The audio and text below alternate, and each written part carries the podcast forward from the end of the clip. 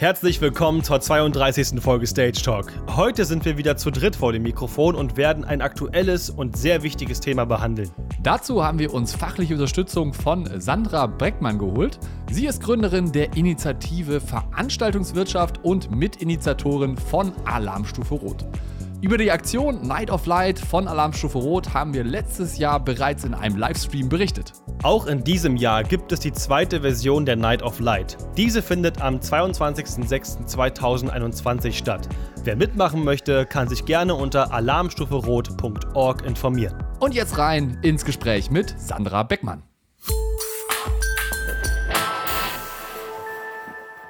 Hallo und herzlich willkommen zu einer neuen Stage Talk Podcast Folge. Wir sind heute nicht alleine. Wir haben heute Sandra Beckmann zu Gast und ähm, die ist bei der Initiative Veranstaltungswirtschaft Gründerin und Mitinitiatorin von Alarmstufe Rot. Und seit der letzten Night of Light wissen wir ja auch, glaube ich, alle, dass die Veranstaltungswirtschaft den sechsten Platz in allen Wirtschaftsbranchen deutschlandweit belegt mit 130.000 Euro, äh, 130 Milliarden Euro Umsatz und etwa 1,5 Millionen Beschäftigten ist das durchaus schon eine Branche, äh, die man auch in der Politik wahrnehmen äh, sollte. Und äh, wir sprechen heute mit Sandra genau so ein bisschen über dieses Thema. Hallo Sandra, grüß dich erstmal. Hallo Jan, danke für die Einladung. Ja, ist schön, dass es geklappt hat, äh, dass wir auch äh, dich auch äh, jetzt auch mal bei uns im Podcast haben, weil ich glaube, äh, es gibt viele Leute da draußen, äh, die vielleicht noch nicht äh, von euch gehört haben, was ich persönlich sehr schlimm fände. Ähm, kannst du vielleicht erstmal so am Anfang erstmal ein bisschen vielleicht ganz kurz zu dir erzählen? Ähm, wer bist du, was machst du und wie, wie kam es auch dazu, dass du zum Beispiel jetzt die Mitinitiatorin von Alarmstufe Rot wurdest? Oh je, kleine Frage, lange Antwort wird das. ähm, ja, also ich bin erstmal 39, ähm, habe drei Kinder, bin alleinerziehend und bin jetzt seit rund 26 Jahren in der Veranstaltungstechnik tätig. Ähm, bin anfänglich im Ende Februar letzten Jahres mit den ersten Absagen von Veranstaltungen konfrontiert gewesen. Habe da mal geguckt, wie die Sachlage ist, abgesehen von der versicherungstechnischen Warte habe aber nicht wirklich viele Antworten bekommen, welche Wege schon gegangen sind, äh, welche man noch gehen könnte. Und habe deswegen als erstes mal dazu aufgerufen, dass wir mal versuchen, die Gesamtheit der Veranstaltungswirtschaft darzustellen. Und ähm, habe dadurch diesen Aufruf ähm, eigentlich die Initiative für die Veranstaltungswirtschaft äh, gegründet mit dem Ambros Funk zusammen, der die VT-Stage hat weil wir den Aufruf anfänglich über, über private und über unsere Business-Profile geteilt haben und dann zwei Tage später mit dem ganzen Zuspruch feststellen mussten, dass wir eine Facebook-Seite brauchten und dann brauchte das ganze Kind auch einen Namen. Ja. Ähm, so ist es zustande gekommen und ähm, war auch relativ schnell äh, schon in Berlin im Bundestag und hinterher auch durchs BMAS zu Gesprächen über diese Situation, gerade die Selbstständigen und Kleinunternehmen betreffend, eingeladen. Ähm, das folgte quasi schon, ja, 13.3. war Bundestag und 18.3. saß ich wieder in Berlin im BMAS. Ähm, das hat so eine eigene Dynamik angenommen und ich hatte also dementsprechend schnellen Zugang zur Politik und habe gesagt, okay, wenn ich die Möglichkeit habe, ähm, eine Lobby mit aufzubauen, dann möchte ich, weil ich ja nicht die einzige Betroffene bin, doch auch, dass die Chance jeder nutzen kann. Und ähm, habe also auch die Community damit einbezogen wenn irgendwie Hilfe und Unterstützung nötig war oder gesamtheitlich aufgetreten werden musste. Dann ging es weiter im Juni zur Night of Light, wo ich mit dem ähm, Tom zusammen das ganze Kind nochmal so ein bisschen äh, ja, gepusht habe, auch über die Initiative.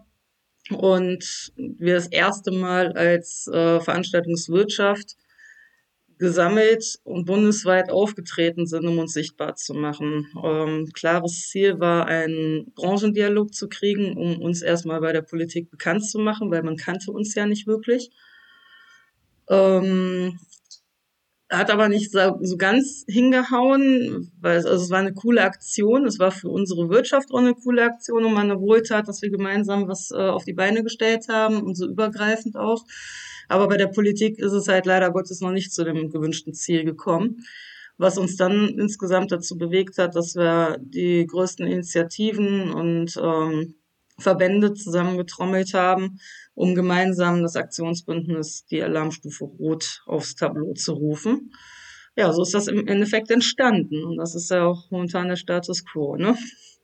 Ist ja auch ziemlich schnell, ziemlich groß geworden und sehr bekannt, äh, was ich natürlich sehr, sehr schön finde, weil wir es auch natürlich durch uns auch ähm, sehr schnell verbreiten wollten, weil es sehr wichtig ist.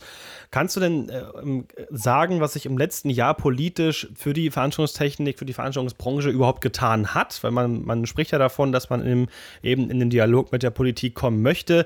Nun gab es ja Aktionen, du hast ja gerade schon gesagt, leider kamen die nicht alle wirklich da oben an.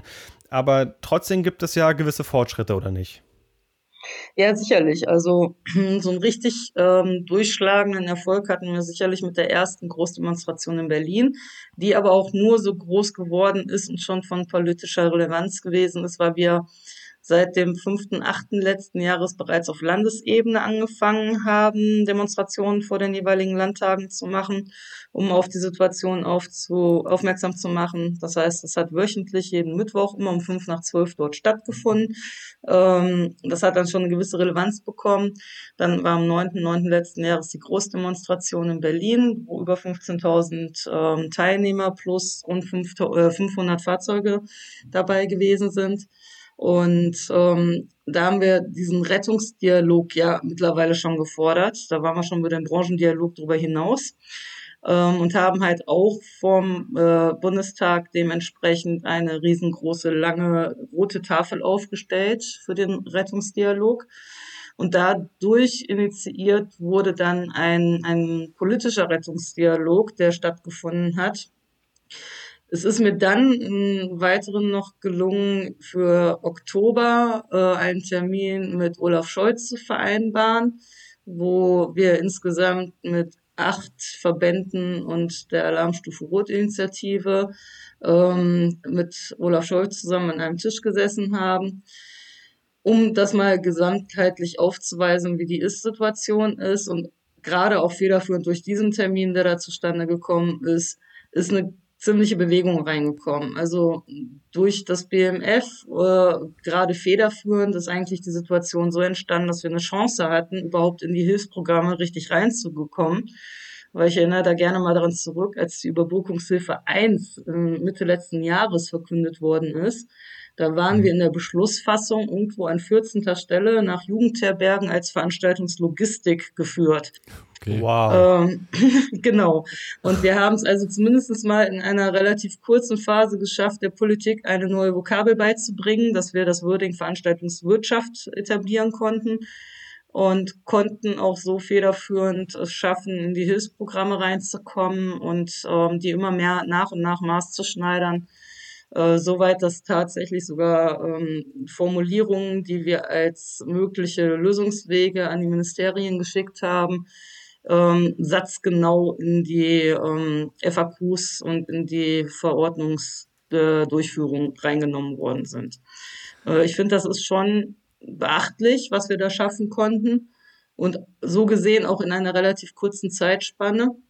Immer mit ein bisschen Verständnis für die Politik tatsächlich, weil die hat ja jetzt gerade erstmal die Vokabel Veranstaltungswirtschaft gelernt und muss jetzt auch mhm. dann noch zusätzlich begreifen, wer da alles hintersteht. Und um diese ganzen Zusammenhänge zu begreifen, braucht es halt einiges an Zeit. Dafür läuft es eigentlich schon ganz gut.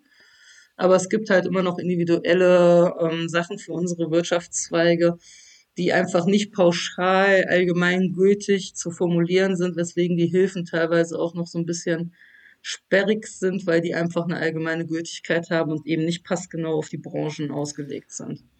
Ja, du sagtest ja gerade Veranstaltungswirtschaft. Ähm, kannst du vielleicht noch mal so ganz kurz erläutern, wer da drunter zählt? Weil als ich das erste Mal Veranstaltungswirtschaft gehört habe, konnte ich mir da auch nicht so wirklich was drunter vorstellen. Vielleicht kannst du mal kurz er erklären, ähm, wer denn da überhaupt alles schon zu zählt. Ja, dafür muss ich vielleicht mal kurz äh, anmerken, die Zahlen, die du eingehend gesagt hattest, die sind halt quasi wirklich die Veranstaltungsbranche betreffend. Okay. Mhm. Ähm, wenn man die gesamte Veranstaltungswirtschaft zusammenzählt, ähm, ich habe mir letztes Jahr die Mühe gemacht und habe mal die Zahlen zusammengekratzt aus allen möglichen Studien, Berichten mhm. ähm, und habe das mal untereinander geschrieben und das ist immer noch nicht umfassend. Von daher wahrscheinlich auch noch recht untertrieben die Zahl. Aber insgesamt kommen wir auf über drei Millionen Erwerbstätiger, davon rund ein Viertel äh, selbstständig tätig ähm, und auf über 356.000 Betriebe und äh, auf einen Umsatz äh, von 310 Milliarden Euro im BIP. Das ist schon heftig. Und da zählen natürlich extrem viele zu. Also Kunst und Kultur ist ja nun mal ein Teil der Veranstaltungswirtschaft. Ähm, wir sind so eng miteinander verstrickt, ähm, dass man uns nicht voneinander trennen kann. Das ist auch eine Lernkurve, die wir jetzt gerade mit der Politik haben, äh, denen mhm. klar zu machen, dass halt schlussendlich Künstler auch gar nicht ohne die Technik und ohne die Locations und ohne die Infrastruktur etc. Ähm, weiterkommen würden. Also das heißt, wir sind so verbandelt, dass wir eigentlich in eine Marge zählen müssten. Und dann haben wir halt das Thema, dass ich mal geguckt habe, welche Branchenzweige und Tätigkeitsfelder wir faktisch zugrunde legen können, die dazu zählen. Und ich nehme keine Garantie auf Vollständigkeit. Ich bin auf 154 verschiedene Branchenzweige und Tätigkeitsfelder gekommen. Und ich habe mir mal die Mühe gemacht, die ganzen Arten von Veranstaltungen zu listen. Und wir haben mit ganz vielen Köpfen mal unseren Input dazu getan. Und am Ende sind wir auf 56 Veranstaltungsarten gekommen. Das ist erstmal sehr stattlich und das muss man auch erstmal vermitteln können. Das ist, glaube ich, auch schwierig, aber ich glaube, da bist du genau die richtige Person, die das natürlich dann auch mal so im Olaf Scholz mal versucht, halt einfach zu erklären, was denn überhaupt schon hintersteckt, um einfach die Relevanz, die die, die Branche ja einfach hat, äh, auch darzustellen. Ne? Ich hoffe es. Also ich bin redlich bemüht, wie sagt man so schön. Ähm, aber ja, ich denke, wir sind jetzt gerade nicht minder erfolgreich, also das passt schon. Und ähm, es wurden auch teilweise die Listen mit zugrunde gelegt, weil wir ja das Problem haben, dass wir keine Wirtschaftskreise haben oder nur so mhm. übergeordnete Wirtschaftskreise, wo man möglicherweise reinzählen könnte. Ähm, ich sage einfach mal so, Erbringung von Dienstleistungen für freie darstellende Künste. Ich wüsste nicht, wer das als erstes in seinem Gewerbeschein drin stehen hat, aber um ja. da reinzuzählen, müsste man das faktisch genauso haben. Also ich würde jetzt mal vermuten, mal ins Blaue geraten, dass gut 95 bis 97 Prozent aller aus der Veranstaltungstechnik faktisch nicht in diesen Wirtschaftskreis reinzählen, weil sie es eben nicht in ihrer Gewerbeanmeldung als Haupttätigkeit drinstehen haben. Mhm. Ähm, dann haben wir natürlich im Kunst- und Kulturbereich nach dem Monitoringbericht ist ein hoher Anteil an Gaming drin mit rund 60 Prozent. Dadurch, dass wir aber nicht alle dazu zählen, weil wir da nicht erfasst sind, äh, gleicht sich das so ein bisschen wieder aus. ähm, ja, es ist halt es ist ein großes und eigentlich auch sperriges Thema, was wir für unsere Warte relativ einfach erklären können, weil wir das natürlich seit rund 50 Jahren leben. Auch diese Wertschöpfungskette, die dahinter steht. Aber das muss man natürlich der Politik jetzt auch gut beibringen. Und da haben wir natürlich jetzt gewisse Kunstgriffe äh, zu schaffen, auch gerade im Hinblick auf die Neuwahlen, die jetzt im Herbst anstehen. Ne? Es ist ja bei vielen Berufen so, dass man immer nur den Blick von außen hat, wie die Politiker wahrscheinlich auch, weil sie eben nicht mit drin steckt. Und ich glaube, dass viele Menschen einfach nur dieses typische Bild im Kopf haben, ein paar Lautsprecher aufbauen, ein paar Lampen reinhängen und dann ist das Konzert, wissen aber nicht, was da alles hintersteht, was für verschiedene Zweige und manchmal habe ich auch ein bisschen das Gefühl, um ehrlich zu sein, dass sie sich da auch ein bisschen, ähm, ja, ein bisschen anstellen. Aber ähm, hast du denn überhaupt eine Veränderung der Verbände, die Zusammenarbeit der Verbände durch Corona bemerkt? Ähm, arbeiten sie intensiver zusammen als vorher? Tauschen sie sich mehr aus? Und äh, ich sag mal so, im Prinzip hätte es ja auch ohne Pandemie eine Zusammenarbeit äh, geben können. Natürlich ist sie jetzt ein bisschen gezwungen, und zum Glück ist sie auch da. Und glaubst du, dass es eben dementsprechend besser geworden ist und dass es sogar nach der Pandemie noch weiterhin anhalten wird? Ähm, ja, was soll ich dazu sagen? Ähm, was heißt dazu gezwungen? Ich meine, jeder Verband und äh, jeder Verein hat ja innerhalb dieser Krise auch seine eigenen äh, Kontakte akquiriert. Hm. Und da kamen wir halt zu unserer Diversität. Ähm, das war für die Politik total schwierig, uns zu erfassen, weil da sind auf einmal ganz viele verschiedene Verbände und Vereine äh, bei der Politik äh, aufgelaufen, haben mal freundlich geklopft und haben gesagt, wir haben hier ein Problem. Ähm, und das hängt hier da und damit zusammen. Und ähm, das waren halt, wie gesagt, 154 Branchenzweige und Tätigkeitsfelder. Wenn davon auch nur ein Drittel da angeklopft hat, ist das für die trotzdem schon extremst äh, unüberschaubar gewesen. Und das alles zu einem, zu einer Überschrift zu formen, war für die gar nicht möglich. Ja, wir waren ja auch nicht die Einzigen. Wir waren die Spitze des Eisbergs, weil wir sehr früh getroffen waren. Ähm, und wir auch ganz klar gesagt haben, äh, hallo, äh, so wie das jetzt ausschaut, werden wir auch dauerhaft ein Problem haben. Wir haben die Situation nicht selbst verursacht. Es ist kein unternehmerisches Risiko mehr wir werden aus eigener Kraft da auch nicht herauskommen. Und ähm, das war halt schwierig. Also jeder hat natürlich getan, was er konnte. Es wurde aber für die Politik eindeutiger, als wir uns zu einer Stimme formiert haben, weil wir dann unter der, dem Wort Veranstaltungswirtschaft aufweisen konnten, wer denn alles dahinter steckt. Das war deutlich einfacher für die Politik zu ergreifen. Und auch erst damit hatten wir wirklich die nötigen ersten Erfolgsschritte, um eine vernünftige Gesprächsbasis mit der Politik zu haben. Das gilt es natürlich auch in die Zukunft zu tragen, weil ähm, wir haben 50 Jahre lang keine Hilfe von der Politik bekommen. Wir sind pragmatische Lösungsfinder in unserem Tun und haben uns immer wieder selber äh, neu erfunden und unsere Probleme immer selber gelöst, haben zeitgleich im Hintergrund gelebt, äh, so dass man uns effektiv nicht wahrgenommen hat, weil wir eher das Scheinwerferlicht und die Bühne für andere bereitet haben und möglichst nicht selber drin gestanden haben. Ein großer Teil unserer Professionalität natürlich. Ähm, hat uns aber jetzt natürlich ähm, bei der Politik erstmal neu aufs Tableau gerufen. Und ähm, das, was wir uns in der ganzen Zeit erkämpft haben tatsächlich mit vereinten Kräften, das ist halt super wichtig, dass in die Zukunft geführt wird. Von daher wünsche ich mir das persönlich sehr, ähm, dass wir es schaffen, diese eine Stimme weiterhin zu formen und auch gleichzeitig in die Zukunft zu tragen, weil es auch enorm wichtig wäre, auch wieder im Hinblick auf die nächste Bundestagswahl, die ansteht, weil dann werden wir ein politisches Roulette, Roulette erleben, wo entsprechend die ganzen Protagonisten und äh, Ministerien wechseln werden und man sonst komplett bei Null anfängt. Mhm. Du sagtest ja gerade, Bundestagswahl steht ja an im September. Ähm, du hattest mir im Vorgespräch auch erzählt, dass es da eine, eine Bundeskonferenz gibt. Und kannst du vielleicht mal da kurz erläutern, welche Vorteile das jetzt hat bei, die, bei dieser Bundeskonferenz und ähm, was du meinst, dass da, was man da noch bewegen kann und warum man es jetzt machen sollte und nicht erst nach der Bundestagswahl? Ja, wir haben uns Gedanken gemacht, wie wir es schaffen, ähm, möglichst auch das in die Zukunft zu tragen, mit einer Stimme zu ähm, reden. Ähm, wir haben unterschiedlichste Verbände. Ich bin auf da auch wieder keine Garantie auf Vollständigkeit und ich hoffe, wir werden noch äh, einige finden, die sich damit beteiligen werden, die wir jetzt vielleicht noch nicht auf dem Schirm haben, äh, auf rund 140 Verbände aus der Veranstaltungswirtschaft gekommen. Und es melden sich tatsächlich immer noch mal Vereinzelte, die wir wirklich noch nicht auf dem Schirm hatten.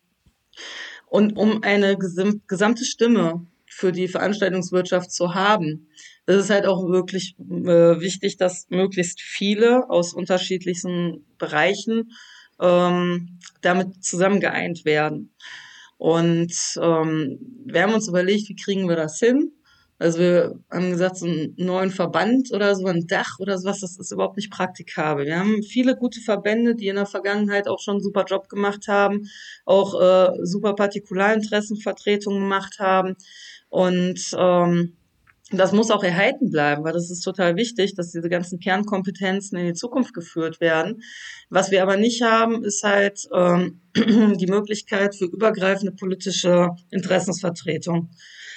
ähm, und da ist halt das Thema, dass um sowas machen zu können, natürlich möglichst viele unterschiedliche ähm, Protagonisten aus unterschiedlichen Branchenbereichen ähm, dazu auch was sagen können, weil sonst kann man auch nicht für die gesamte Veranstaltungswirtschaft sprechen. Und ähm, dann haben wir uns überlegt, wie kriegt man das am ehesten hin? Und sind auf die Idee gekommen, nachdem wir einiges durchgespielt haben und auch zusätzlich nochmal eine Umfrage ins Leben gerufen haben, dass es vielleicht sinnvoll ist, das in einem neutralen Veranstaltungsformat zu machen, als äh, Bundeskonferenz wo wir mit allen Verbänden, Vereinen, Initiativen und ähm, ja, Aktionsbündnissen schlussendlich die wichtigsten Punkte eruieren können, die übergreifend politisch wichtig sind, um die mit ihrer Relevanz auch in die Politik rein zu kommunizieren und auch in die neue Regierung reinzubringen. Jetzt haben wir natürlich das Thema, die Bundestagswahl ist halt im September. Die Zeit bis dahin ist relativ knapp bemessen. Wir sind aber auch alle versiert in der jetzigen Situation und in dem Bedarf, den wir haben. Das heißt, es sollte möglich sein, dass wir bestenfalls das alles übergreifend ähm, auflisten können und auch dementsprechend ähm, an die Politik übersenden können. Und es sollte vom Bauchgefühl her, damit wir wirklich nicht wieder bei Null anfangen, äh, möglichst geschafft werden, dass man vielleicht als ein großes, wichtiges Ziel ähm, im Oktober in den Koalitionsvertrag kommt, dass man da wirklich fest verankert ist, damit wir halt eben nie wieder diese vergessene Branchen werden. Das war ja wirklich ein Problem und wenn ich sag mal so, ich würde mich sehr freuen, aber schlimmstenfalls ist Corona vorbei. Ähm, und wir haben immer noch die Eidschäden und haben immer noch das Problem, richtig in den Neustart zu kommen. Aber die Regierung hat gewechselt und die Wichtigkeit äh, im politischen Geschehen ist auf einmal dann nicht mehr die Situation. Und dass wir halt lange betroffen sein werden und nach den Prognosen, die ich jetzt gerade so vom Bauchgefühl her habe, wir wahrscheinlich auch noch äh, mindestens in, in das erste Quartal nächsten Jahres äh, reingehen werden, bis äh, man wirklich eine gewisse Planungssicherheit bekommt. Ähm, ist es halt auch wichtig, dass nach der Bundestagswahl trotzdem noch unsere Situation ähm, ja parat ist und dass sich da auch weiter mit auseinandergesetzt wird. Und das wäre ein mögliches Ziel und wahrscheinlich auch ein sehr wichtiges Ziel. Aber was wichtig ist, ist einfach, dass es ein neutrales Format ist, wo wirklich jeder Verband, jeder Verein, sei er noch so klein, mit einer guten Idee schaffen kann, ähm, das übergreifend politisch zu adressieren und dass jeder vor allen Dingen mitgestalten kann, dass ähm, alle die Möglichkeit haben, zu beteiligen und also teilzuhaben an diesem Format und ähm, dass einfach komplett unbefangen über die Branchen drüber hinweg ähm, sowas passiert. Und das ist jetzt die Bundeskonferenz äh, Nummer eins, die wir da anstreben. Und das sollte möglichst ein Format sein, um es auch in, in die Zukunft zu tragen, was dann auch jährlich stattfindet. Ähm, damit wir immer so einen zwölf Monats äh, Plan haben, der dann auch durch Vertreter der Verbände und Vereine ähm, mit den einzelnen ähm, Schwerpunkten, die die haben, auch bei den jeweiligen Ministerien vertreten werden und nachverfolgt werden können. Ich finde halt. Ja, den, das hört sich. Erzähl, also, du. Okay, ich, ich äh, wollte nur mal sagen, ich finde den einen Punkt, den habe ich nämlich so gar nicht, um ehrlich zu sein, gar nicht auf dem Schirm gehabt, den finde ich ja eigentlich mit am wichtigsten. Das, was du schon sagst, sobald eben ähm, die Entscheidungsträger wechseln, einmal der Durchlauf passiert und alles wieder in Ordnung ist, wird halt, ähm, werden die Nachwirkungen, die wir nun mal haben, auf einmal in Luft aufgelöst hat. Alle sagen, ja, jetzt ist halt wieder alles gut. Aber es wird natürlich noch ewig dauern, ehe wir wieder zurückkommen. Das finde ich, ähm, ja, ist wirklich ein ganz, ganz wichtiger Punkt. Vor allem, dass euch auch andere Verbände mitgestalten können. Also sind ja nicht nur wir betroffen, auch wenn ich, glaube ich, der Meinung bin, dass wir eine der Branchen sind, die am, am Ende oder am, am, am Schluss erst wieder anfangen dürfen, richtig zu arbeiten. Wir werden wahrscheinlich die Letzten sein, mit die Letzten. Hast du denn irgendeine Idee, wie ähm, ähm, auch andere, also komplett andere Verbände mitgestalten können? Sei es zum Beispiel die Schausteller, weil das sind, die machen ja per se keine wirklichen Events, kann man sagen, also außer halt sozusagen, also außer das Fahrgeschäft bei der Kirmes eben in Betrieb zu nehmen und die sind ja genauso betroffen. Wie, wie schaffen die das bei uns irgendwie da mitzuwirken? Naja, ich würde jetzt mal nicht sagen, dass sie nicht wirklich Events machen. Also die haben äh, sicherlich äh, eine Schlechte andere, Wortwahl. Ja, also wir haben auch sehr, sehr gut in der gesamten Zeit äh, mit dem ähm, Bund der Schausteller Markaufleute, mit dem Deutschen Schaustellerbund zusammengearbeitet. Die mhm. saßen auch mit im Oktober am Tisch beim Olaf Scholz. Ähm, weil wir haben alles gemein. Wir haben halt Großveranstaltungsformate und jetzt ist natürlich eine ganz krasse Aussage, aber das Oktoberfest, das ist, glaube ich, eben ein Begriff. Ähm, man weiß, was sich da für Massen bewegen. Ähm, es sind Menschenansammlungen, es gibt Engstellen, es gibt alle möglichen Sachen und die ganzen Sachen funktionieren aber auch nicht, wenn nicht dementsprechend Besucherzahlen da sind. Die haben exakt genau das gleiche Problem wie wir auch wenn sie da nicht äh, eine Bühne aufbauen äh, und sonstiges, aber die haben schon, die sind davon abhängig, dass viele Besucherströme passieren, um auch dementsprechend wirtschaftlich arbeiten zu können. Ähm, von daher ist es schon so und wir haben auch in der Vergangenheit, äh, gerade auch mit diesen Bereichen, äh, gemeinsame Formulierungen gemacht. Wir haben extrem viele Schnittstellen, wo wir sehr wohl in der Lage sind, äh, gemeinsam übergreifende politische Interessen zu formulieren.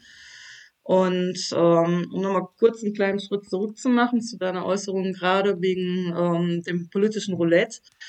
Ähm, wir haben da ja so zwei Sachen. Ne? Also ich erinnere mal gerne an die letzte Bundestagswahl zurück. Wir hatten bis zum 18.03 des darauffolgenden Jahres keine gebildete Regierung.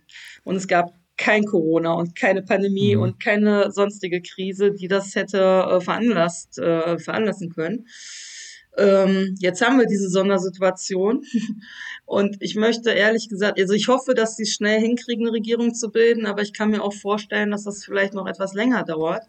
Mhm. Sind die vielleicht schnell und machen es in der regulären Zeit, sodass wir es im November so hätten, dass eine Regierung gebildet wird oder gebildet wurde, dann brauchen die trotzdem noch etwas Zeit, bis die ihre Füße unter den Schreibtisch bekommen haben bis die wirklich in dem Gebiet drin sind. Deswegen ist es halt auch so vehement wichtig, dass die Hilfen, die wir jetzt haben, mal mindestens bis zum Ende des Jahres beschlossen werden.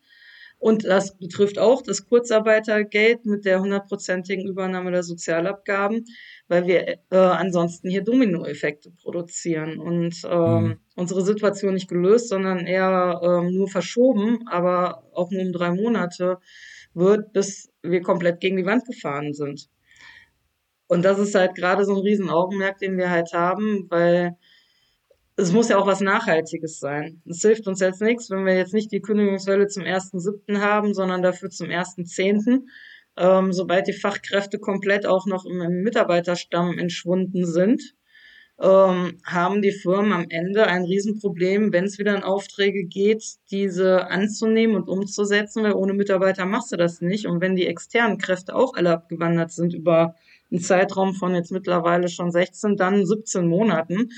Ähm, dann haben die auch keine Möglichkeit, sich externen Personal zu bedienen. Und wenn sie keine Aufträge durchführen und annehmen können, dann müssen sie auf Dauer dann doch ihre Türen schließen. Und äh, wir haben eine Insolvenzwelle noch zusätzlich dabei.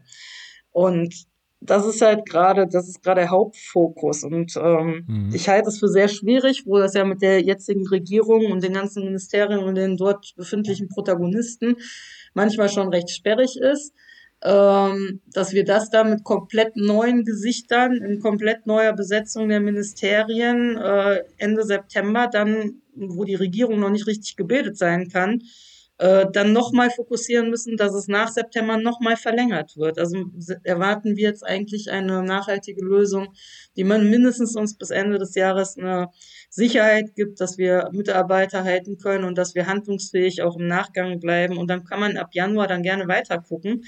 Vielleicht hat sich bis dahin die Lage auch wirklich verbessert. Ähm, aber wir haben halt die Anlaufzeiten, von daher sind wir auf jeden Fall noch bis ins nächste Jahr betroffen, solange wir keine Absicherung erfahren und auch keine Perspektive bekommen, wann es wirklich wieder umfassend weitergeht. Ja, da, da gebe ich, dir, geb ich dir vollkommen recht. Und ich glaube halt auch, dass ähm, es bei vielen, also wie du schon gerade sagtest, mit, der, mit den Leuten oder mit den Mitarbeitern von den Veranstaltungsunternehmen, ähm, kann es ja auch oft sein, dass vielleicht dann der ein oder andere Mitarbeiter sagt, du, ähm, ich äh, habe jetzt gerade woanders einen guten Job gefunden in einer anderen Branche und ähm, ich komme halt nicht mehr zurück. Und ich glaube, dann gibt es halt ein Riesenproblem, weil halt dann die Nachfrage nach Veranstaltungen da ist, aber halt keiner mehr da ist, der sie machen kann. Und ähm, da gebe ich dir auch vollkommen recht, dass man das bis zum Ende des Jahres planen sollte von der, von der Politik auf jeden Fall. Weil, wie du schon sagtest, die, äh, bis die Regierung dann gebildet ist, dauert es auf jeden Fall. Ähm, was darüber hinaus, was würdest du denn, wenn du jetzt äh, quasi jetzt mal auf, auf der grünen Wiese gesprochen, ähm, welche Maßnahmen sollten deiner Meinung nach denn die Politik ergreifen, damit die Veranstaltungsbranche oder die Veranstaltungswirtschaft ähm, noch unterstützt wird oder weiter unterstützt wird?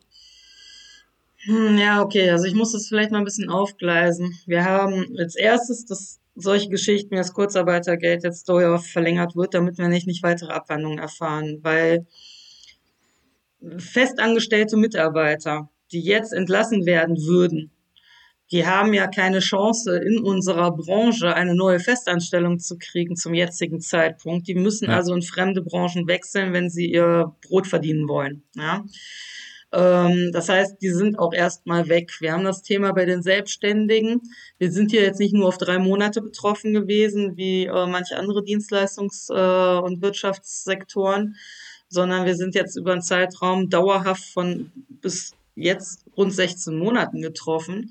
Das heißt, wenn man ursprünglich mal der Annahme war, man muss eine gewisse Zeit überbrücken und hat das wirklich mal so auf drei Monate oder sowas bemessen, dann hat man in einer anderen Branche natürlich eine Tätigkeit auch angenommen, im Bau, in irgendwelchen Supermärkten, in äh, Installationsbetrieben etc das aber zuweilen überwiegend in einer Festanstellungsposition.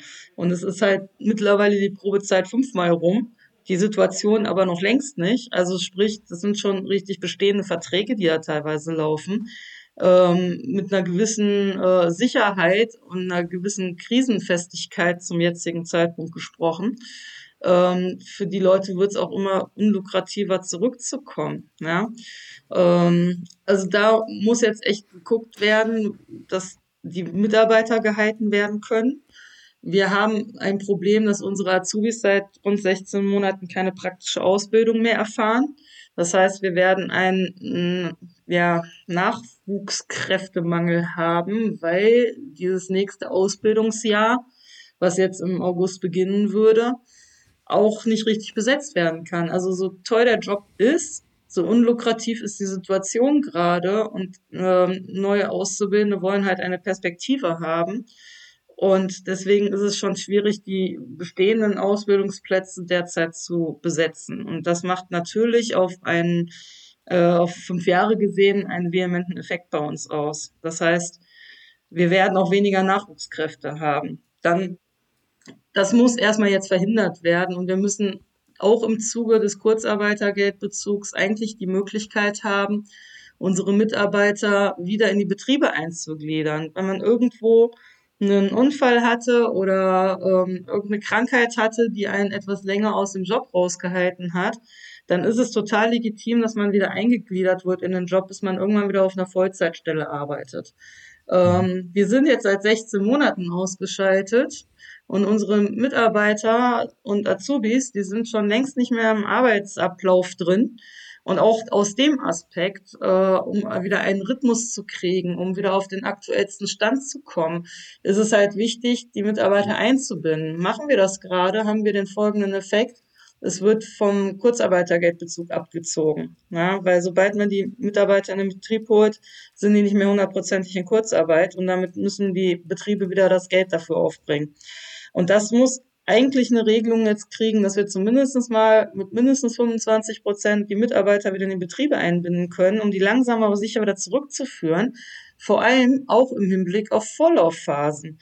Wir schaffen mhm. es ja nicht ohne Mitarbeiter, ähm, Veranstaltungen zu planen, ähm, die ja Vorlaufphasen von im, im Mittel irgendwie von sechs bis zwölf Monaten haben. Ähm, zu dem Zeitpunkt wird damit noch kein Umsatz generiert. Und wenn man dann die gesamten Kosten der Mitarbeiter tragen muss, dann kommen wir da nicht wieder ins Anlaufen. Also das muss jetzt sofort irgendwie sehr, sehr kurzfristig passieren. Was wir sonst noch haben, ist natürlich die Tatsache, dass wir so eine Art Wiederaufbauhilfe brauchen. Ja? Ähm, Christian Eichenberger hat es mal sehr schön auf den Punkt gebracht, der ebenfalls äh, Mitinitiator der Alarmstufe Rot ist. Ähm, er sagte, das ist gerade wie bei einer Naturkatastrophe. Also gehen wir von Hochwasser aus, das sieht erstmal sehr schlimm aus, aber den eigentlichen Schaden siehst du erst dann, wenn das Wasser zurückgegangen ist. Und dann muss der Wiederaufbau anfangen. Und genau das Thema haben wir ja jetzt bei uns. Das ist sehr schön verbildlicht. Mhm.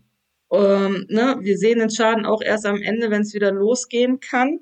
Und wir brauchen da Hilfe. Und die Hilfe fängt schon damit an, dass wir eine Kampagne seitens der Politik brauchen, die den Mut und das Vertrauen, Veranstaltungen durchzuführen oder auch zu besuchen in der Bevölkerung, auch im Kundenstamm wiederherstellt. Ähm, weil gerade auch durch diese, diesen Verlauf, dass wir jetzt erstes ausgeschaltet worden sind, dass Veranstaltungen quasi zum Übel allem gemacht worden sind, während überall wieder alles anläuft mit Konzepten, ähm, werden wir immer weiter benachteiligt, weniger gesehen und auch weniger in Perspektive gebracht als alle anderen betroffenen Bereiche. Ähm, das ist, das fleischt sich bei den Menschen unterbewusst in der Wahrnehmung ein. Und das verhindert auch teilweise die Teilnahme. Während sie jetzt hier in Gastronomie wieder reingehen, äh, ist die Vorstellung, in ein Massenevent mit äh, 20 bis 70.000 Leute reinzugehen, äh, eher noch nicht geboten bei den Menschen. Und, und, und da, da, muss ich an der Stelle nochmal ganz kurz einhaken. Da finde ich persönlich zum Beispiel auch, wenn man dann sich auch diese ganze Fußballwelt anschaut, ne, was da teilweise dann auch schon gemacht wird, wo man sich dann auch denkt, so, ja, okay, letztendlich ist das jetzt auch nichts anderes, als irgendwie die Leute auf ein Festival zu schicken oder auf ein, äh, in einen großen Konzertsaal und dann fragt man sich halt auch so, wieso geht's da und dann vielleicht bei anderer Stelle dann, wenn es um Veranstaltungen geht, halt nicht, ne? Ja, was mich gerade, das ist so ein bisschen beiläufig, äh, echt so ein bisschen erschüttert, ist die Tatsache, ähm, dass wir sehr von der Durchimpfung der Bevölkerung abhängig gemacht werden, bis wieder irgendwas möglich sein soll. Dann haben wir natürlich noch das Problem, dass unsere Versicherer nicht mehr das Risiko eines pandemischen Ausfalls übernehmen. Das heißt, das ist überhaupt mhm. nicht mehr abzusichern. Das brauchen wir also eine staatliche Versicherung für, um überhaupt irgendwas wieder mit Mut planen zu können. Ähm, aber wenn ich dann mitkriege, dass wir aufgrund dieser Situation noch etwas längere Zeit warten müssen, bis unsere Bevölkerung durchgeimpft ist, ähm, um da vielleicht ein bisschen mehr in die Perspektive zu kommen, kriegt man dann am Rande mit, dass 100 Millionen Impfdosen von der EU in Richtung Olympische Spiele gejagt werden, damit das auf jeden Fall durchgeführt werden kann. Also wir reden hier gerade davon, dass 100 Millionen Impfdosen für ein Großevent, ein Sportgroßevent ja. rausgehauen werden, während wir hier ähm, in so einer Abhängigkeit sind. Also ich glaube, diese Impfdosen wären bei den Mitgliedstaaten der EU besser aufgehoben gewesen, um hier einfach mal der Wirtschaft mehr Perspektiven zu geben.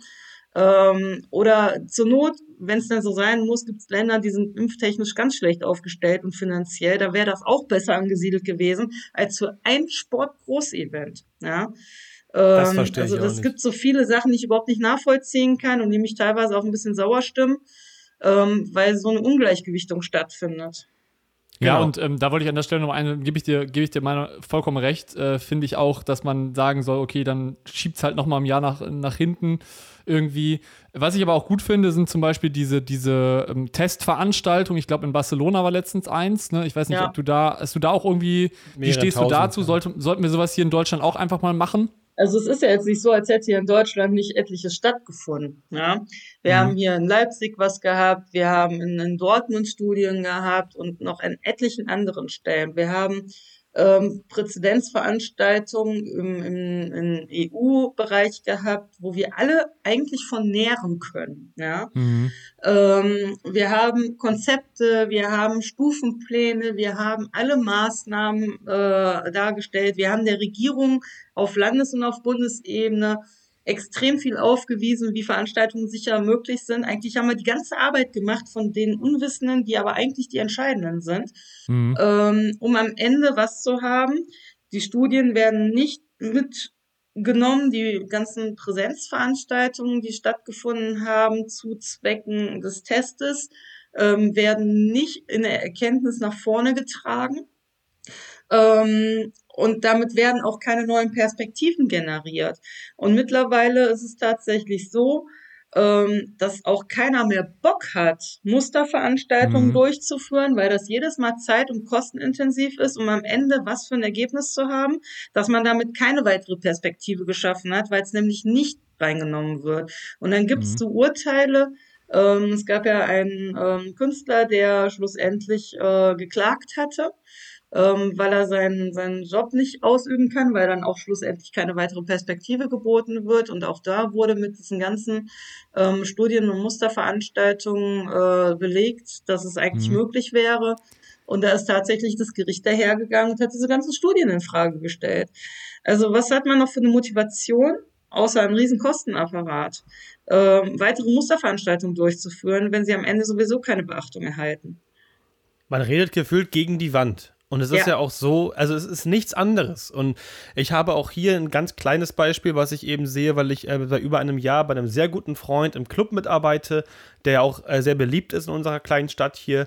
Und die dürften theoretisch wieder öffnen und die müssten einfach nur eben äh, natürlich am Eingang, Eingang, überprüfen, ob die einen gültigen äh, Corona-Schnelltest haben, der negativ ist was ja erstmal in Ordnung wäre.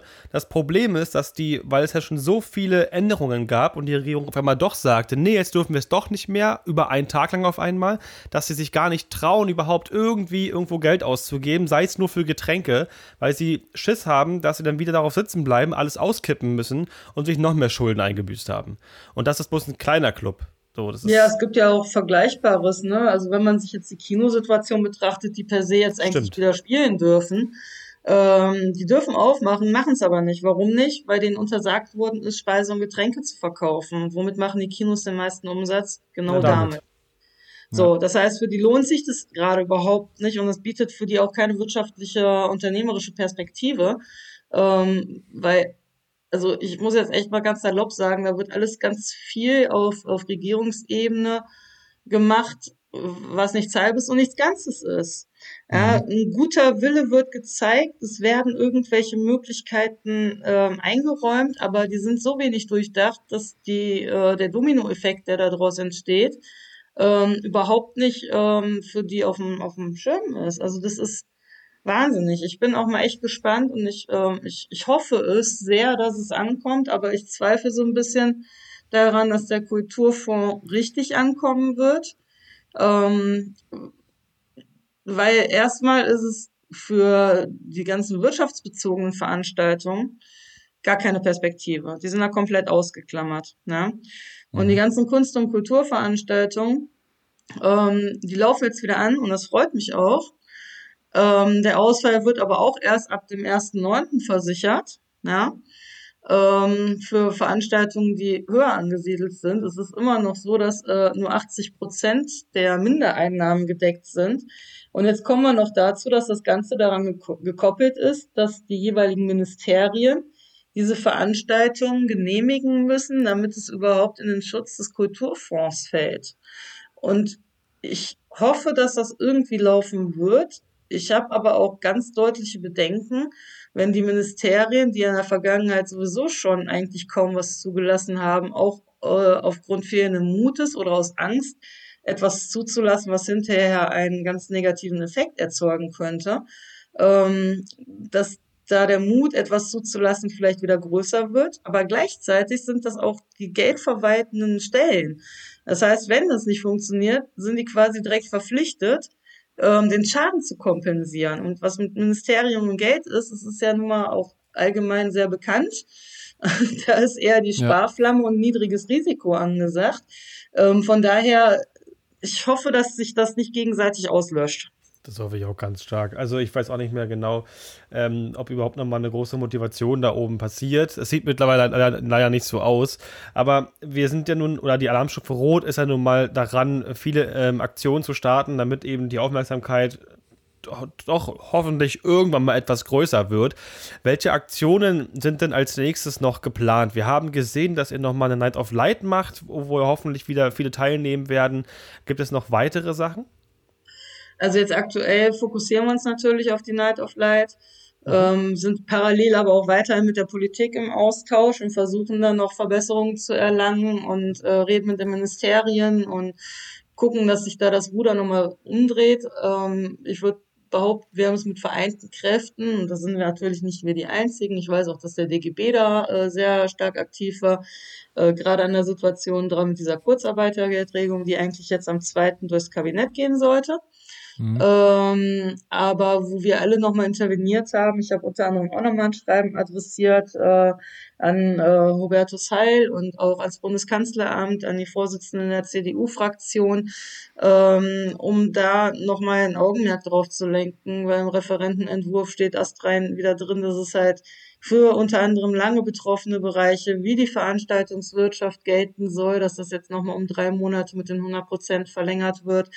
Und ähm, das war für mich schon wieder ein Zeichen, dass sie wieder nicht in Gänze verstanden haben, wie wir eigentlich arbeiten und warum wir einen Sonderfall für uns äh, deklarieren können. Äh, und dass das wenig nachhaltig ist, sondern das Problem eigentlich nur um drei Monate verlagert wird. Ähm, zumindest war es jetzt ab zweiten nicht im Kabinett. Ähm, hoffentlich hören wir da am Mittwoch ein bisschen mehr zu. Äh, Peter Altmaier hat ja verkünden lassen, ähm, dass es ihm wichtig ist, dass das mit der Überbrückungshilfe, äh, mit der Fortsetzung der Überbrückungshilfe quasi verkündet werden soll, mhm. ähm, wie es da weitergeht mit dem Kurzarbeitergeld. Aber ähm, ich hoffe, dass wir da auch jetzt nochmal ein bisschen Einflussnahme hatten, um da nochmal das Ruder rumzulenken ähm, und da wieder Erfolge zu haben. Das heißt, wir haben ja momentan mannigfaltige Tätigkeiten, ähm, auf die wir uns einstellen, wo wir ähm, akut dran sind. Und da ist die Night of Light jetzt, ähm, erstens ist es so ein bisschen unser Jahrestag, unser heimlicher, sage ich jetzt mhm. einfach mhm. mal, wo das erste Mal alle zusammengestanden haben und überwiegend, äh, also übergreifend ein, ein Riesensymbol gesetzt haben. Und diese Gemeinschaft das erste Mal sich auch als Gemeinschaft angefühlt hat mitten in der Krise. Ähm, das ist halt was, wo wir für uns eigentlich schon bewahren wollen. Ähm, dann hat eine Umfrage gezeigt, dass halt auch weit über 90 Prozent äh, den Wunsch haben, die Night of Light als zweites Mal stattfinden zu lassen. Wir hätten uns sehr gewünscht, dass wir dieses Jahr vielleicht mal nicht irgendwas in Rot hätten leuchten müssen, sondern einfach mal einfach nur unsere Professionalität auf hätten weisen können. Ähm, aber die Situation ist halt unverändert und das wird sich in den nächsten zwei Wochen jetzt auch nicht mehr viel tun. Ähm, ja. Das heißt, es ist immer noch dramatisch und von daher ist es wichtig, dass das Zeichen jetzt dann nochmal auch in, in der Farbe Rot gezeigt wird ähm, weil es, ist, es läuft halt einfach nicht so. Ich muss ehrlich sagen, ich hoffe, wir bekommen diesmal auch einen etwas längeren TV-Beitrag. Also ich finde es sehr schön, wenn es in den Medien auch breit gemacht wird, damit eben auch Privatmenschen, die per se nichts mit der Branche zu, zu tun haben, als außer Veranstaltungen zu besuchen, dass die eben auch mitbekommen, dass das wichtig ist. Und äh, was ich halt so schade finde, ist, dass äh, viele Themen, die man alltäglich im Fernsehen sieht, die nichts Neues mehr sind, zwei, drei, fünf Minuten Beiträge bekommen. Und wir wurden halt nicht überall, aber sehr oft, wenn dann nur zehn Sekunden erwähnt und das war's. Und das finde ich auch yes. sehr schade wir kriegen ja unglaublich viele Interviewanfragen und da habe ich ja auch einige von und ich bin sehr mit Journalisten im Austausch, die jetzt äh, immer mehr dazu neigen, zu schauen, dass es eine richtige Dokumentation gibt. Und es gibt auch immer weitere Berichte, die schon etwas länger sind und mehr Aussagen sind, die ganz speziell sich um unseren Bereich drehen, wo wir nicht mehr mit ganz vielen anderen Nachrichten zusammengewürfelt werden. Und ich sag's mal so, die Night of Light hatte letztes Jahr ja schon eine enorme ähm, Presseresonanz. Ähm, ja. Das ging ja schon sehr medial. Ähm, und wir haben jetzt eine ganz andere Ausgangssituation, als wir die im letzten Juni hatten. Weil im letzten Juni ähm, war das die erste übergreifende, vereinende Aktion, die wir gemacht haben. Ähm, da gab es noch kein, keine weitere Entwicklung dazu und es war noch relativ früh in dem ganzen Verlauf. Jetzt haben wir aber doch tatsächlich eine ganz ordentliche Reichweite äh, alleine durch die Alarmstufe Rot äh, dazugekriegt. Wir sind medial präsent, wir werden teilweise offen von äh, Medien angesprochen, wenn es irgendwelche Berichterstattungen gibt oder auch politische Entwicklungen, sei es nur die Verkündung der neuen Arbeitslosenzahlen, wo man auch auf uns zukommt ähm, und Originaltöne einsammelt. Das, also wir sind präsent. Wir sind von einer äh, hohen Wichtigkeit mittlerweile geprägt, die uns echt ehrt, ähm, dass man da auch auf unsere Expertise drauf Einklang nimmt. Ähm, und ich denke, dass wir mit der nächsten Night of Light einen ganz, ganz anderen Effekt erzielen werden, was die mediale ähm, ja, Verbreitung angeht und die Berichterstattung dazu auch. De definitiv und ähm, ich glaube auch, dass das noch, da du schon sagtest, du bist ja, seid, also mit der Alarmstufe Rot war man ja letztes Jahr erstmal ganz neu und wie du schon sagtest, jetzt kennt euch jeder. Ähm, ich glaube auch, dass dann hier äh, äh, die Berichterstattung auch wieder wahrscheinlich sogar bis zur Tagesschau gehen wird und natürlich auch darüber hinaus. Ähm, Nochmal für alle Leute da draußen, ne, falls ihr Bock habt, mit dabei zu sein, 22.06. findet die Night of Light statt und einfach unter alarmstufe rot.org registrieren und da könnt ihr euch eintragen und dann seid ihr auch mit dabei. Gerne auch äh, weiter teilen, weiter verbreiten, auch in die privaten Kontakte rein, ähm, weil es ist wirklich jeder dazu aufgerufen, ähm, sich daran zu beteiligen und sei es aus solidarischer Sicht es gibt ja auch Bereiche, die vielleicht jetzt langsam wieder ähm, anlaufen können, wie in Kunst- und Kulturveranstaltungen. Ähm, aber wir freuen uns über jedes solidarische Licht, äh, über jeden, der irgendwo was macht in seinen Möglichkeiten und wenn es irgendwie eine rote Lichterkette im Fenster ist oder die Gartenbeleuchtung entsprechend anzupassen ja. äh, oder wer Bock hat, sich irgendwie mit Lampen an eine Straßenecke zu stellen und sich rot anzuleuchten zu lassen, eigentlich ein kleines eigenes Mahnmal darzustellen. Seid kreativ, ähm, spielt mit dem, was ihr zur Verfügung habt, äh, ne, und seid die rote Kopflampe oder irgendwas. Ähm, genau. Das kriegt jedes Kind hin und das sollten wir alle hinkriegen, um ein Zeichen zu setzen.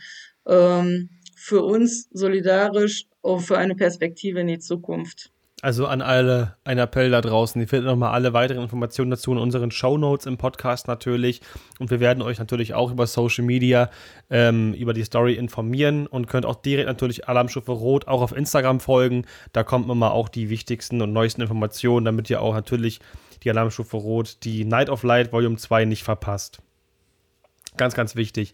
Ähm, eine abschließende Frage habe ich auf jeden Fall noch. Und zwar, wie, wie, siehst du denn die Veranstaltungsbranche nach der Pandemie? Eine sehr große Prognose, eine sehr große Frage. Hast du da noch ein paar Worte zu? Das ist wirklich eine sehr große Frage. Das mhm. hängt halt wirklich ex extrem damit zusammen, was sich jetzt politisch ähm, entwickelt und wie ein Neustart möglich wird und wie viel Aufbauhilfe zu leisten ist. Ähm, ich habe das Ganze angekurbelt damals ähm, aus purer Überzeugung, weil ich mache den Job jetzt schon so lange und bin mit Herzblut dabei und ich kann und ich will mir nicht vorstellen, extern der Veranstaltungswirtschaft tätig zu sein. Und äh, ich mache gerne den Job, der mich glücklich macht, weil das Schlimmste ist, wie ein Lemming zur Arbeit zu laufen, nur um Geld zu verdienen, aber sich mit seinem Job nicht wohlzufühlen. Und wir haben in unserer Branche ganz speziell oder in unserer Wirtschaft kann man, denke ich, auch ganz übergreifend sagen, ein ganz anderes ähm, Verhältnis miteinander. Äh, die ganzen Leute, die da arbeiten, diese ganze Stimmung, die man hat, das ist, und ich nenne es auch extra so, es ist meine Jobfamilie geworden, weil es fühlt sich wirklich familiär an und es ist ähm, einfach ein, eine schöne Stimmung, egal wie umständlich oder teilweise auch zum Fluchen verdonnert die Jobs sind. Man liebt ihn trotzdem und macht ihn gerne und äh, freut sich über das Endergebnis und ähm, ist in einem super Kollegenkreis. Und wenn ich einen Wunsch aussprechen darf, ohne damit eine Prognose abzugeben, ich wünsche mir, dass wir genau dahin zurückkommen, dass wir alle ohne weitere Einschränkungen einfach das machen können, was wir lieben und was wir können und ähm, anderen damit eine Freude zu bereiten oder auch zum Erfolg zu verhelfen, indem dass sie von Veranstaltungen natürlich auch Nutznießer sind. Wir haben halt sehr viele Wirtschaftsveranstaltungen und ich wünsche mir sehr, da wir Weltmarktführer äh, gleich nach USA und China sind, dass wir diese Weltmarktführungsposition, die wir vor der Pandemie hatten, auch nach der Pandemie weiter erhalten, um uns da weiter auszubauen. Genau, ich muss ehrlich sagen, äh, ich beende diesen Podcast aufgrund deiner abschließenden Worte mit einem großen Lächeln, weil ich mich da genau wiedererkannt habe und das genauso sehe, dass es einfach eine ultra familiäre Stimmung ist. Jedes Mal und ähm, musste da einfach auch, hatte gerade viele Bilder im Kopf von Jobs, die ich sehr toll fand, auch Jobs, wo man auch mal fluchen musste und am Ende trotzdem mit verschränkten Armen im Kollegium da stand und sagte, eigentlich ist es ja doch sehr geil geworden. Ja, äh, deswegen, Sandra, vielen lieben Dank für deine Zeit. Hat mich sehr gefreut, dass wir dich im Interview haben durften und ich glaube, das ist auch eine, eine der wichtigsten Folgen, die wir je aufgenommen haben. Und ich hoffe, dass die auch äh, publik wird, dass die mindestens die Aufzahlen erreicht wie jede andere Folge und hoffentlich sogar noch viel mehr, da es ein sehr wichtiges Thema ist. Und nochmal alle da draußen, denkt dran, in die Shownotes zu gucken, da sind alle wichtigen Informationen nochmal drin. Vielen Dank an euch und äh, auch an alle da draußen, die zugehört haben. Und wir freuen euch, uns auf eure Unterstützung und äh, dass wir in die Zukunft blicken können, alle gemeinsam. Genau. Genau. Vielen Dank. Ja, dann ähm, mach's gut und ähm, dann hören wir uns in der nächsten Folge. genau. Tschüss, Sandra. Ciao, Sandra. Tschüss. Stage Talk geht in die Sommerpause, um neue Inspirationen, interessante Geschichten und tolle Gäste zu finden. Oder einfach mal, um ein bisschen Urlaub zu machen. Wir sind zurück am 12. September mit einer neuen Folge. Natürlich nutzen wir die Zeit für neue Interviewgäste. Naja, weißt du, und vielleicht spielen wir auch demnächst mal eine Runde Tischtennis. Man weiß ja nie, wa? Der Austausch in der Community geht natürlich nicht in die Pause und findet weiterhin auf unserem Discord-Server statt. Den Link findet ihr in den Shownotes oder unter s223.me slash Discord. Dass es gar nichts mehr zu sehen oder zu hören gibt, wird jedoch nicht passieren, denn es sind bereits neue Videos in Planung und teilweise auch in Produktion. Auch weitere Interviewgäste sind bereits in der Pipeline. Wenn ihr jemanden kennt, den wir interviewen sollen, schreibt uns gerne eine E-Mail an podcast at stage223.com. Aber auch privat gibt es einige Neuigkeiten von uns bzw. von mir. Ich äh, habe geheiratet und einen neuen Nachnamen. Das heißt, äh, anstatt Jan Scholten bin ich zukünftig Jan Pörtner, wie der Pförtner ohne F. Ich wollte gerade sagen, den Spruch hat, hat er sich auch abgeguckt. Jan, ich war, Jan, ich war übrigens gestern das erste Mal laufen. Du bist ja so der Profiläufer, ne? What? Ja, ja achso, übrigens an dieser Stelle nochmal kurze, kurze, kurze Eigenwerbung. Ne? Falls ihr noch irgendwas zum Thema Laufen wissen wollt, ich habe auch einen YouTube-Kanal zum Thema Laufen, Run with Jan, einfach mal bei YouTube eingeben. Äh, da gebe ich auch Tipps zum Thema Laufen. Aber Nico, wie war es denn das erste Mal, wenn man so mehr als äh, 1000 Meter laufen muss, ohne mal einen Case zu schieben? Gute Überleitung. Ähm, es war doch, freiwillig war es schon. Also, okay, mal ich fange mal anders ja, an. Okay. Ich habe halt zwölf Tage hier, also vergessen der zwölfte Tag, wo ich acht Stunden lang, mindestens acht Stunden geschippt habe, um die ganzen Gräben hier aufzureißen für Wasser- und Stromnetzwerk. Und ich habe gestern also äh, acht Stunden gemacht, statt zehn. Und dann kam Laura auf mich zu und sagte, yo, wollen wir noch eine Runde laufen gehen? Da habe ich gesagt, ja gut, Motivation ist da, machst du mal. Ich habe es auch durchgehalten. Ich musste nicht irgendwie vorher abrechnen oder irgendwas oder so. Hab, ich habe ihre normale Runde mitgemacht. Aber nach acht Stunden Schippen war es schon ganz schön hart. Und ich bin Anfänger, aber ich habe, äh, wir sind dreieinhalb Kilometer gelaufen in 22 Minuten. Dreieinhalb, ja. Was war das für ein Pace ungefähr? Ja, könnte ich jetzt ausrechnen. Ja, aber ist doch, also für den Anfang ist es doch ganz gut. Vor allen Dingen, wenn du es am Stück durchgelaufen bist, ist doch super. Und ähm, man kann auch immer dazu sagen, du bist, hast auf jeden Fall allen anderen was voraus, die nicht gelaufen sind an ja, dem Tag. Ja, siehst du, du alter Laufprofi. Finde ähm, ich ja ähm, gut, dass du sowas sagst. Deswegen finde ich, find ich auch gut, dass du das machst. Und äh, ja, vielleicht, Nico, können wir in den nächsten Folgen auch einfach demnächst mal so einen kleinen, so, so einen kleinen äh, Guide machen, was man da machen kann. Äh, wahrscheinlich wirst du mich jetzt als nächstes fragen, welche, welche Schuhe man sich kaufen sollte. Ja, das ähm, wollte ich gerne tatsächlich wirklich mal wissen. das, das können wir gerne mal so offline machen. Oder wie gesagt, du kannst auch gerne meinen YouTube-Kanal anschauen. Da werde ich nämlich, beantworte ich nämlich genau diese Ach, Fragen. Ich. Ähm, aber ja, es ist auf jeden Fall sinnvoll, gute Laufschuhe zu haben, um es kurz zu machen. Und ähm, ich würde da auf jeden Fall mindestens 100 Euro für ausgeben, weil du dann halt äh, vernünftige Laufschuhe hast und am Ende des Tages keine Knieprobleme hast, weil es gibt natürlich auch bei diversen Discountern irgendwelche, in Anführungszeichen, Laufschuhe, die aber, ähm, ja, die dir eher die Muskulatur und die Knie kaputt machen, als irgendwie, dass sie gut dämpfen und gut federn. Und ich glaube auch, Nico, wenn du neue Laufschuhe hast, wirst du auch ganz schnell merken, dass das immer besser funktioniert. Ähm, da bleibt mir eigentlich nur die Frage an dich. Wann äh, ist denn das, wann planst du das nächste Mal zu laufen und ähm, ja, wie viel, wie viel soll es diesmal dann sein? Also heute auf jeden Fall nicht mehr, weil ich merke das von den ganzen Tagen des Schaufelns und es hat mir gestern noch den Rest gegeben. Aber ja, vielleicht heute Abend eine kleine Runde, aber spätestens morgen, denke ich, ja. Ja, nicht, dass du hinterher noch wie ich auch noch zum Lauf-Influencer wirst. Nee, ich glaube, so schlimm wird es nicht. Dafür mache ich noch genug andere Übungen, um mich irgendwie halbwegs auf dem Dampfer zu halten. Also es wird nicht nur das Einzige sein, aber äh, es war schon mal ganz interessant. Definitiv. Abschließend haben wir noch äh, Feedback aus der Community. Ne? Das haben wir ja in den letzten Folgen auch mal ein bisschen schleifen lassen. Ja. Ähm, da haben wir auf unserem YouTube-Kanal, der übrigens aktuell 197 Abonnenten hat. Also es werden ja wohl sich noch drei Leute finden in unserer Community, die diesen Abon Kanal abonnieren könnten, damit wir endlich mal die 200 schaffen. Nein. Äh, ja, vielen Dank dafür auf YouTube läuft also mal im Vergleich, auf YouTube läuft es ja auch am schlechtesten. Ne? Also die Spotify und dieser Zahlen sind deut sind ja mega geil. Ähm, Definitiv. Das, was ja eigentlich auch zeigt, dass die meisten Menschen eigentlich einen Streaming-Dienst haben. Aber kommen wir mal zum Feedback, wa? Genau, wir haben äh, ein Feedback erhalten aus der Community, der Dirk äh, Schlickmann. Äh, ich glaube, auf das letzte Video, wo es um die Zukunft der Veranstaltungstechnik äh, geht. Ähm, ich würde das einfach mal vorlesen.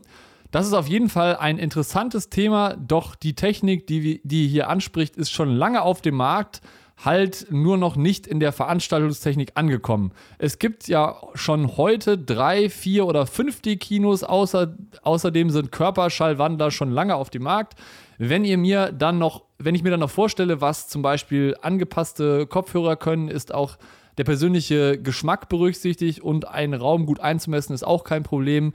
Äh, Trivono nee, Trinov. Äh, macht Trinov. Trinov macht das doch heute schon möglich für Kinos. Ja, Nico, da, die Frage geht definitiv in deine Richtung. Was ja. sagst du dazu? Ja, ist richtig. Ähm, lieber Dirk, auf jeden Fall danke für den Kommentar. Du hast mit vielen Sachen auf jeden Fall recht, aber ich glaube auch nicht so 100%, ohne es böse zu meinen, verstanden, dass er natürlich schon das äh, sehr detailliert meint, ne? dass das so, so richtig schon Sci-Fi-mäßig gemeint war. Ja, es gibt schon vieles, natürlich. Ähm, die Technik dafür ist da, aber die Software dahinter ist längst nicht so ausgereift, wie wir das eigentlich gemeint haben. Ähm, es gibt auch 4- und 5D-Kinos, das ist richtig. Ähm, aber die gibt es doch längst nicht mit diesem echten Feeling, was ich versucht habe, in der Podcast-Folge zu beschreiben. Und angepasste Kopfhörer, wir meinen jetzt ja eben nicht nur, ähm, den, die, den, den eigentlichen Kopfhörer wie er physisch angepasst wird, sondern auch vom Klang. Das meinst du wahrscheinlich auch so ein Mhm. bisschen, aber das Pro- Problem ist ja, der persönliche Geschmack ist ja so unfassbar verschieden und das Hörempfinden ist ja auch so unglaublich verschieden, dass das, glaube ich, gar nicht so, so schnell klappen wird. Das, ich glaube, das ist wirklich noch ein ganz großer Punkt, der lange dauern wird.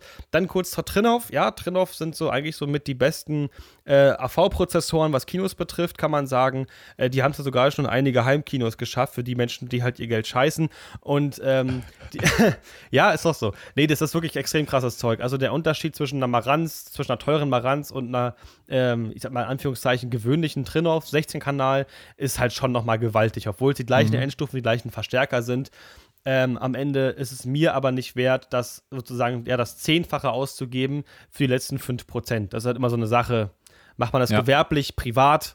Äh, möglich ist vieles, das stimmt, aber möglich live, glaube ich, nochmal ist was anderes. Definitiv. Ich glaube, das hast du sehr gut zusammengefasst und ich glaube, da hat Dirk auf jeden Fall eine ausführliche Antwort. Und es ist halt auch so, man muss sich halt, also klar, viele Sachen sind vielleicht auch schon irgendwie möglich, aber äh, halt noch nicht perfekt. Ne? Also, ähm, wenn ich da gerade in Hinsicht, Hinblick auf, keine Ahnung, äh, den Netzausbau äh, in Deutschland zum Thema 5G oder auch all, allgemein zum Thema LTE mal mir anschaue, dann ist da definitiv noch viel Potenzial in Ja, alle ja. Richtungen. Auf jeden Fall.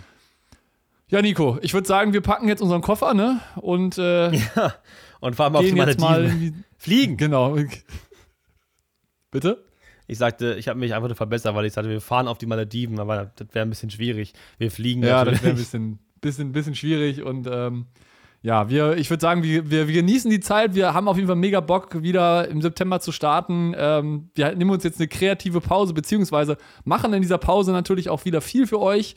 Ähm, wie gesagt, ihr könnt gerne ähm, weiter mit uns in Verbindung bleiben, beziehungsweise auch in der Community fleißig diskutieren auf unserem Discord-Server.